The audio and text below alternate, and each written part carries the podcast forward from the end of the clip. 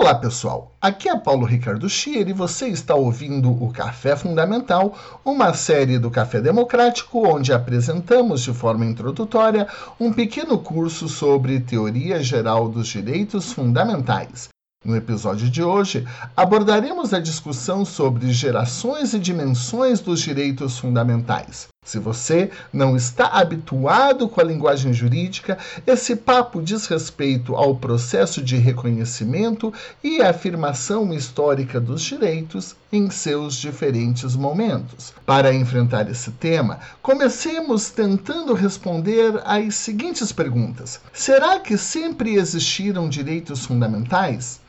É possível afirmar que havia, durante o período republicano ou imperial da Roma antiga, um direito fundamental à liberdade de expressão?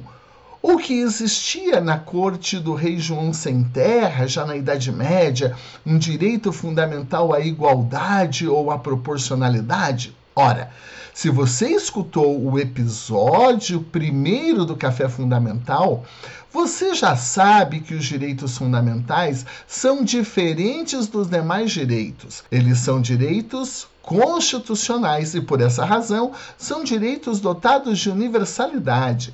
São ainda direitos portadores de certa supremacia, formal ou material, em relação aos direitos ordinários. São direitos que, por serem mais importantes, recebem uma proteção especial. Partindo, gente, dessas características, fica fácil compreender que os direitos fundamentais não existiram sempre. Esse tipo de documento, que nós chamamos de Constituição, juridicamente superior às demais leis e que se aplica indistintamente para todas as pessoas, surgiu na história apenas muito recentemente. É produto das revoluções burguesas. Então, com exceção da Inglaterra, cuja Revolução Gloriosa ocorreu no século XVII, não faz sentido cogitarmos de Constituição e tampouco de direitos fundamentais antes do século XVIII, ou seja, antes da Revolução Francesa ou da independência norte-americana. Anteriormente a essas manifestações históricas, até podemos encontrar documentos que garantiam alguns direitos que hoje possuem o status de fundamentais. É verdade, sem dúvida, que em muitas comunidades existiam leis que proibiam o homicídio como uma forma de proteger a vida. O direito de participação política era reconhecido a certos cidadãos da Roma antiga ou na Grécia do período clássico. Não poucas leis tutelavam o direito de propriedade. E a famosa Magna Carta de João Sem Terra de 1215 previa direito ao devido processo legal, a obrigação de proporcionalidade das penas, a vedação de confisco e, de certo modo, a anterioridade tributária. E os exemplos são muitos. Contudo, apesar desses direitos já existirem, eles não podem ser enquadrados como direitos fundamentais anteriores às revoluções burguesas, pois isso seria um anacronismo. Se liga. Esses direitos não estavam previstos em constituições, como dissemos, que só surgiram a partir do século XVIII. Tais direitos não eram dotados de supremacia e não possuíam mecanismos de proteção especial, podendo ser suprimidos ou terem suas aplicações excepcionadas por qualquer lei. Além disso, faltava a tais direitos, em muitos casos, a nota de universalidade. Percebam que, no caso da Magna Carta de João Sem Terra, os direitos ali definidos se aplicavam aos barões, ou seja, valiam apenas para os nobres e nas suas relações com o rei. Não eram portanto, direitos fundamentais dotados de universalidade, mas antes eram verdadeiros privilégios da nobreza. Aliás, os nobres não estavam preocupados que esses direitos valessem para todos.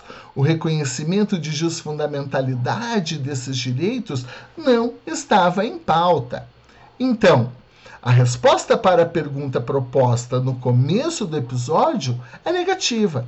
Não existiam direitos fundamentais na Antiguidade ou na Idade Média. Os direitos fundamentais, como são conhecidos atualmente, se afirmaram em um momento histórico específico, que foi exatamente aquele em que a burguesia lutava contra o Estado absolutista.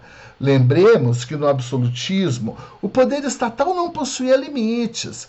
Lembremos que o Estado produzia o direito, mas não se submetia a ele, ficando acima das leis. Lembremos que a sociedade estava estruturada sob a ideia de privilégios estamentais que a economia fundiária do rei e da nobreza estava em crise e o capitalismo primevo da burguesia estava em ascensão. Lembremos ainda que o rei não encontrava freios rígidos para avançar sobre a propriedade dos burgueses através da constante cobrança de tributos e que também boa parte dos burgueses enriqueceram sob o signo, sob a inspiração das bandeiras das religiões protestantes. Ora, ora, ora para os burgueses e para o capitalismo primevo, era medida imperiosa lutar contra as estruturas do absolutismo. Os burgueses possuíam dinheiro, e não raro, mais dinheiro que muitos nobres. Porém, em vista dos privilégios, os burgueses pagavam tributos e sustentavam o sistema econômico todo, enquanto os nobres apenas chupinhavam, digamos assim. Era necessário limitar o poder do Estado e proteger a propriedade. Boa parte dos burgueses defendiam fortemente a liberdade religiosa e precisavam disso. O catolicismo era que legitimava o sistema de privilégios com a doutrina de poder divino dos reis, ou com a investidura papal, ou com a ideia de que o lucro era pecado, dentre outros fatores. Os burgueses tinham que relativizar o poder da Igreja Católica e clamar por suas liberdades. Era preciso superar, como disse, as estruturas da sociedade estamental. Era preciso reconhecer direitos que valessem de forma igual para todos e que não fossem privilégios de alguns poucos não fica difícil perceber que os burgueses, na perspectiva jurídica, estavam assim levantando a bandeira dos direitos de igualdade, liberdade e propriedade. Estavam levantando a bandeira de que esses direitos fossem reconhecidos com universalidade. E, bem por isso, estavam defendendo que deveriam existir limites ao exercício do poder estatal, sendo que os direitos fundamentais seriam ou deveriam ser esses limites. Muito bem. É a partir de então que passa a fazer sentido falarmos em primeira geração de direitos fundamentais. A expressão, que nasce muito tempo depois, evidentemente, refere-se a esse primeiro núcleo de direitos que se afirma sob o signo da universalidade, da supremacia e que vai funcionar como verdadeiro limite ao exercício do poder estatal. Esse núcleo de liberdade, igualdade, propriedade, vida, também designados como liberdades fundamentais e que podem ser concentrados em dois grupos. Um, o dos direitos civis, e outro, o dos direitos políticos. Os direitos civis ou individuais são prerrogativas que protegem a integridade humana, como a proteção à integridade física, psíquica e moral, contra o abuso de poder ou qualquer outra forma de arbitrariedade estatal. Exemplos de direitos civis são a liberdade de expressão, direito ao devido processo legal, presunção de inocência, proteção à vida privada, liberdade, locomoção, o direito à própria vida e à propriedade, dentre outros. Já os direitos políticos asseguram a participação popular na administração do Estado. O núcleo desse direito envolve o direito ao voto, direito de ser votado, direito a ocupar cargos ou funções políticas e, por fim, o direito de permanecer nesses cargos. Esse núcleo de direitos que possibilitou aos burgueses chegarem ao parlamento, o centro de produção das leis, que então serviriam para limitar o poder do Estado e até mesmo para que os burgueses mantivessem ou ocupassem uma posição de destaque dentro do quadro da separação dos poderes, em que o parlamento controla não apenas por conta da produção das leis, que agora obrigatoriamente deverá ser observada pelo Estado, mas também por conta de um deslocamento da soberania para o parlamento. Então, esses direitos, com efeito, são os que aparecem nas primeiras constituições escritas e possibilitam a consolidação das bases da economia capitalista. Com a afirmação dos direitos de primeira geração, os burgueses ficaram satisfeitos e então, todos viveram felizes para sempre. E viva! Mentira! O processo de demandas por direitos fundamentais é dinâmico e, sem dúvida, não tardará para que germinasse uma nova geração de direitos fundamentais entre o final do século XIX e o final do século XX, mas já em outro momento, principalmente na Europa.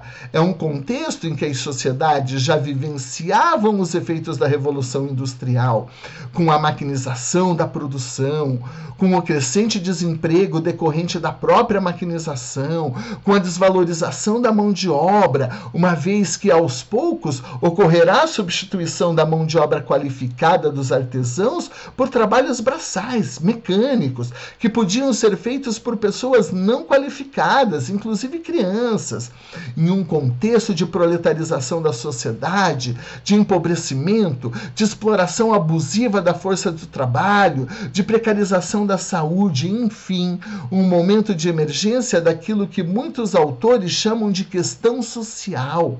O proletariado não se vê mais representado pelos direitos dos burgueses. Não fazia sentido falar em direito de propriedade para aqueles que mal tinham o que comer. Não fazia sentido falar em liberdade para aqueles que, em verdade, eram escravos de um sistema em que não possuíam qualquer poder de escolha sobre seus trabalhos, salários ou o que quer que fosse. Igualdade, apenas diante da lei, não representava uma igualdade real. Os proletários bem sabiam que não eram iguais aos donos das fábricas e que nem possuíam a mesma autonomia. Passaram então a lutar por melhores condições de vida, pela ampliação do direito ao sufrágio, por condições dignas de sobrevivência, por direito ao descanso remunerado, por garantia de uma remuneração mínima, por saúde, por educação. Muito bem, tais direitos, como produto das lutas dos trabalhadores, integrarão a segunda geração de direitos fundamentais. Essa nova geração de direitos foi aos poucos sendo reconhecida por diversos documentos jurídicos. Em um primeiro momento, timidamente, na Constituição Francesa de 1848, em seguida na Constituição Mexicana de 1917, após no Tratado de Versalhes, em 1919, e igualmente na Constituição Alemã, que ficou conhecida como Constituição de Weimar de 1919.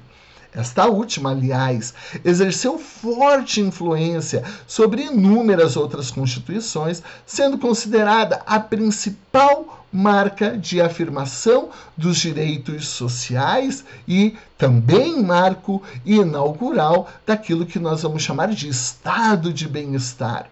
Como se vê, é possível dizer que a primeira geração de direitos fundamentais é filha da burguesia, enquanto a segunda geração de direitos fundamentais é filha do proletariado.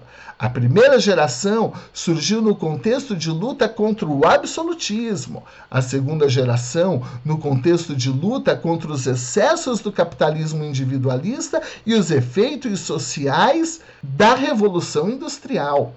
O núcleo da primeira geração queria limitar o poder do Estado. O núcleo da segunda geração quer limitar o poder do mercado. Se na primeira geração de direitos fundamentais buscava-se, então, reconhecimento e afirmação de direitos contra o Estado, Estado não cobre muito tributo, Estado não cobre tributo sem aprovação do parlamento, Estado não se meta na minha liberdade de escolha, Estado não se intrometa na minha religião ou na liberdade de crença, Estado deixe que os problemas se resolvam no campo da autonomia privada e dos contratos. Veremos algo bem diverso com a segunda geração. Agora falamos de direitos que são exercidos não mais contra o Estado, mas sim em face do Estado. Os direitos de segunda geração pedem: Estado, atue, regule o mercado aprovando leis que protejam os trabalhadores. Estado, atue normativamente, criando leis que limitem a idade das pessoas que podem fornecer mão de obra. Estado, atue normativamente, garantindo que os empregadores assegurem descanso aos trabalhadores. Ou então, Estado, atue materialmente, intervenha no mercado, prestando serviço público de saúde ou de educação para todos. Em suma, o vetor dos direitos fundamentais se modifica nessa segunda geração, que é a geração dos direitos sociais. E com o reconhecimento de direitos ao proletariado, agora todos viveram felizes para sempre. Burgueses e trabalhadores não têm mais do que reclamar. E viva! Mentira! triste ilusão. A história logo mostrará a emergência de uma nova onda de demandas sociais. E assim, uma terceira geração de direitos fundamentais irá se afirmar no contexto do pós-Segunda Guerra Mundial. Norteada pelo ideal de solidariedade, a principal preocupação dessa geração passa a ser com os direitos difusos, ou seja, direitos cujos titulares não se pode determinar nem mensurar o número exato de beneficiários. E também com os direitos coletivos, que possuem um número determinável de titulares, que por sua vez compartilham determinada condição. São exemplos a proteção de grupos sociais vulneráveis e a preservação do meio ambiente. Vou tomar por empréstimo um exemplo trazido pelo Nexo Jornal para evidenciar a diferença entre os dois tipos de direito, os coletivos e os difusos. Imagine um grupo de alunos da rede estadual de ensino que estão ligados entre si através da matrícula escolar. Esse é um grupo com interesses coletivos. Agora pense em um grupo indeterminado de consumidores, em que as pessoas se unem através das circunstâncias de fato, com a veiculação de uma propaganda enganosa, por exemplo, onde não é possível calcular quantas pessoas foram atingidas. Que temos um grupo com interesses difusos a defesa de direitos na terceira geração não é mais responsabilidade exclusiva do Estado, mas uma tutela compartilhada com representantes da sociedade civil, sobretudo das organizações não governamentais ou nas ações populares. Os direitos dessa nova geração são considerados transindividuais, pois só podem ser exigidos em ações coletivas, já que seu exercício está condicionado à existência de um grupo determinado ou não de pessoas. Alcançar esses interesses beneficia a todos e sua violação também afeta a todos. No plano internacional, são exemplos de direitos da terceira geração: o direito ao desenvolvimento, o direito à paz, o direito de comunicação, também o direito à autodeterminação dos povos, o direito à defesa de ameaça de purificação racial e de genocídio. Aqui entra também o direito à proteção contra as manifestações de discriminação racial, o direito à proteção em tempos de guerra ou qualquer outro conflito armado. No Brasil, ou seja, no plano dos direitos fundamentais propriamente ditos, a terceira geração de direitos configura-se pelo direito ambiental, pelos direitos do consumidor, da criança, do adolescente, também pelos direitos dos idosos e portadores de deficiência, bem como a proteção dos bens que integram o patrimônio artístico, histórico, cultural, paisagístico, estético e turístico. Como se percebe, o núcleo de preocupação já está atrelado a outras demandas que só fizeram sentido após a Segunda Guerra Mundial, após a explosão de bombas atômicas, do aumento de número de crianças órfãs e desamparadas em decorrência da morte dos pais em conflitos armados, após o desenvolvimento da tecnologia e da popularização de meios de comunicação, como rádio e televisão, e a consequente exposição dos consumidores a propagandas massivas, dentre outros fatores. Mais uma vez, nota-se que os direitos fundamentais seguem uma lógica histórica de afirmação. Até a terceira geração de direitos fundamentais, não encontramos muitos dissensos entre os teóricos, mas é preciso deixar claro que o processo de afirmação de direitos não ficou parado depois da onda de reconhecimento do pós-Segunda Guerra. Tanto que há autores que admitem a existência de uma quarta geração de direitos fundamentais. Nessa quarta geração estariam o direito à democracia, o direito à informação e o direito ao pluralismo.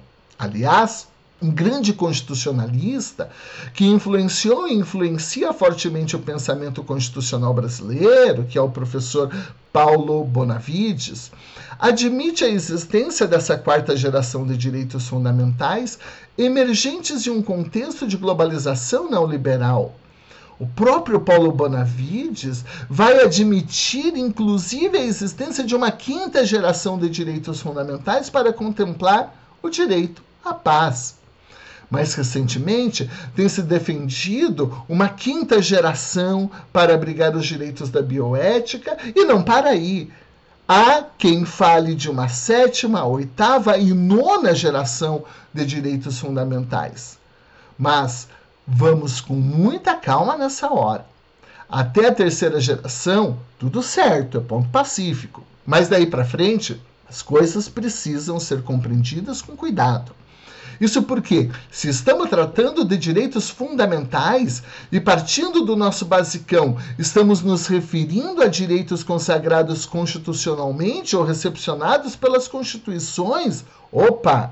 Então, nesse sentido, muito do que o pessoal chama de quarta, quinta, sexta ou sétima geração de direitos fundamentais, até a nona, se reporta a uma compreensão equivocada de direitos fundamentais.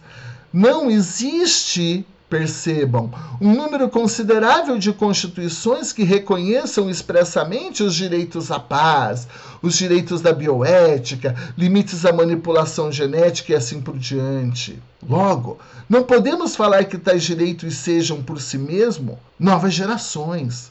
Podem vir a ser, mas em sua grande maioria ainda não o são ainda não estão consagrados em textos constitucionais de forma sistemática. Podemos dizer que são espécies de lawmaking, estão em fase de reconhecimento e afirmação, estão nas pautas dos debates, mas daí de serem reconhecidos como direitos emergentes até se tornarem uma nova geração de direitos, há um longo caminho. Então, muita cautela quando for preciso mencionar novas gerações de direitos fundamentais a partir da terceira.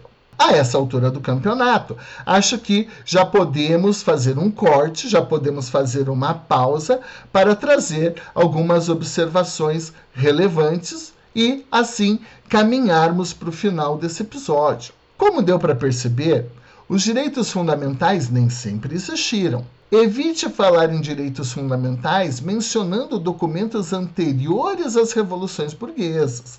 Também deu para perceber que os direitos fundamentais e essa conversa toda de gerações estão vinculados a uma forte carga de historicidade. Direitos fundamentais são frutos de lutas reais e concretas das pessoas, em dado momento, contra alguma espécie de opressão. Direitos fundamentais não nascem em árvore, não brotam espontaneamente do chão, não aparecem nas constituições com um simples toque de mágica de alguém poderoso. Muitas pessoas lutaram e morreram pelo reconhecimento desses direitos, e muitas pessoas lutam e morrem para mantê-los. A história nos ensina que o processo de afirmação de direitos fundamentais não é uniforme, também não é evolutivo. Existem idas e vindas. Retrocessos não são raros. O campo dos direitos fundamentais é um campo de disputas constantes e não dá para esmorecer.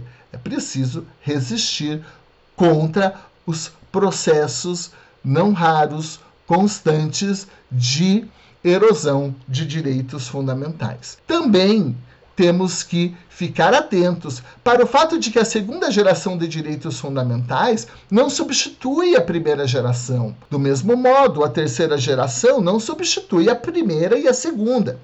O processo de reconhecimento de direitos fundamentais é agregativo.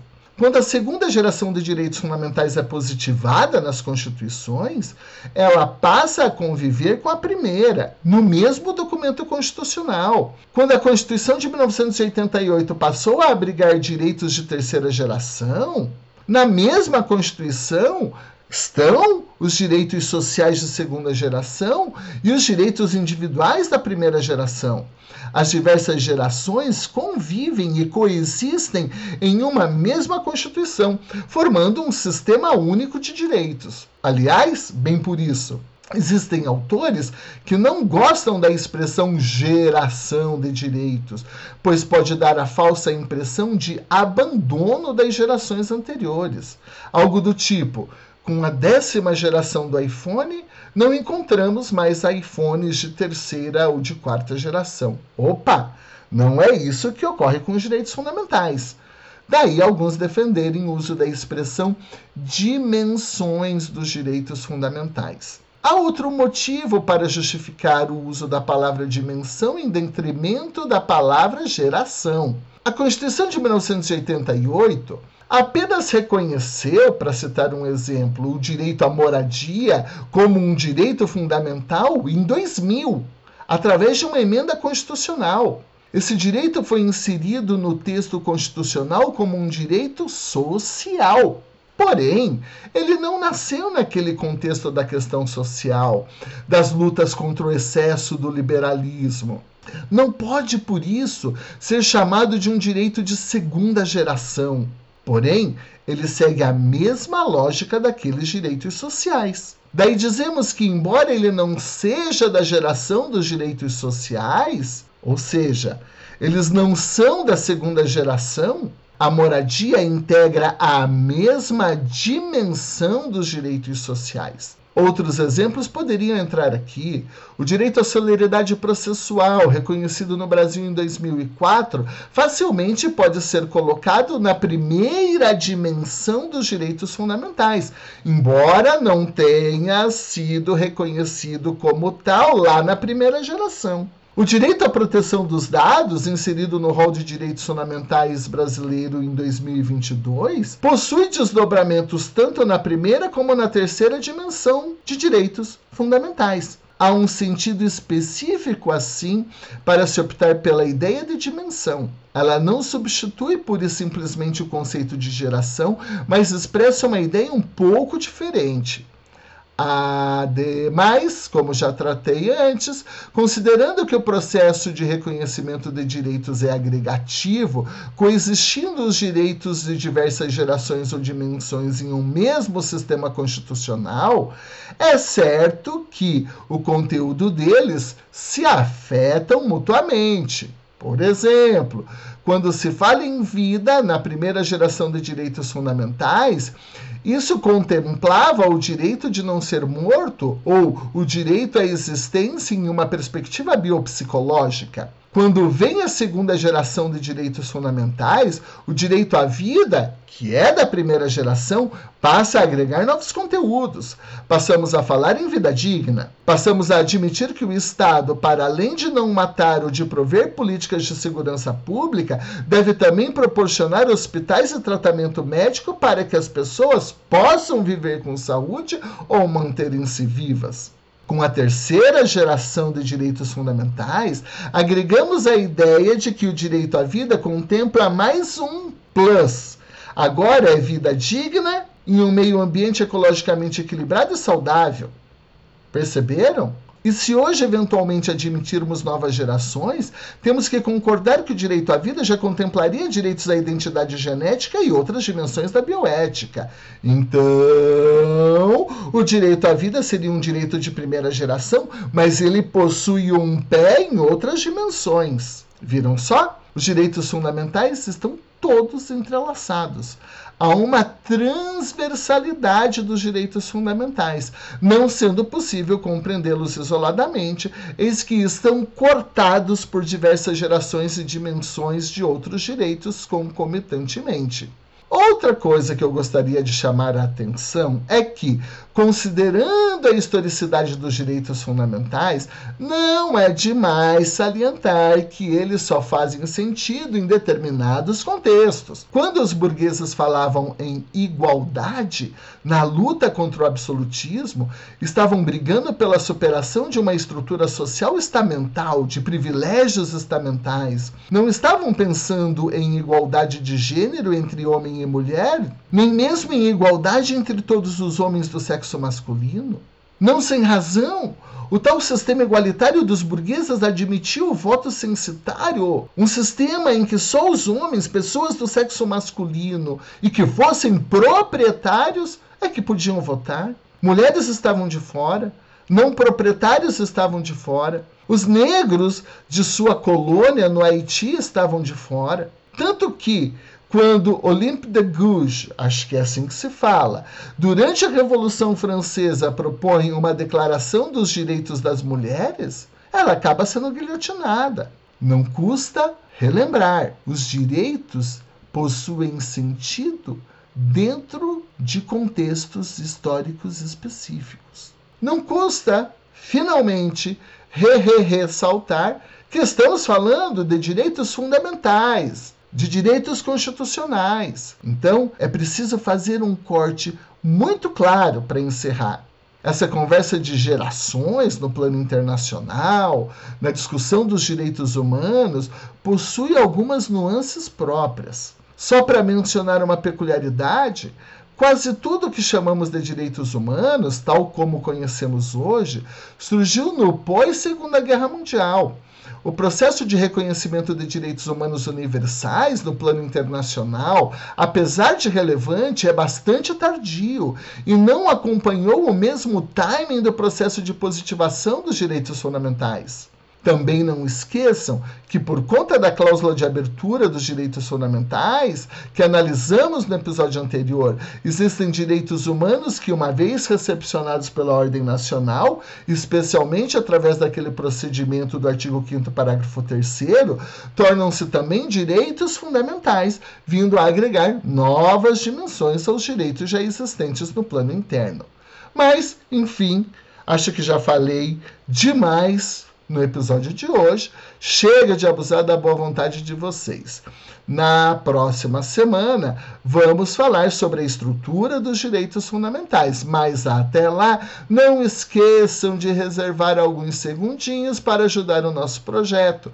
Basta compartilhar esse episódio com seus amigos, com seus familiares, com seus alunos e também dar cinco estrelas para o nosso Café Democrático no Spotify. Se vocês ouvem pelo iTunes da Apple, nos avaliem e comentem. Isso vai contribuir para dar visibilidade ao nosso trabalho e garantir ânimo para que eu, Bruno e Elo continuemos dedicando parte de nossas agendas para trazer cada vez mais conteúdos legais para vocês. That's all, folks. Beijos e até breve. O Blue Dots.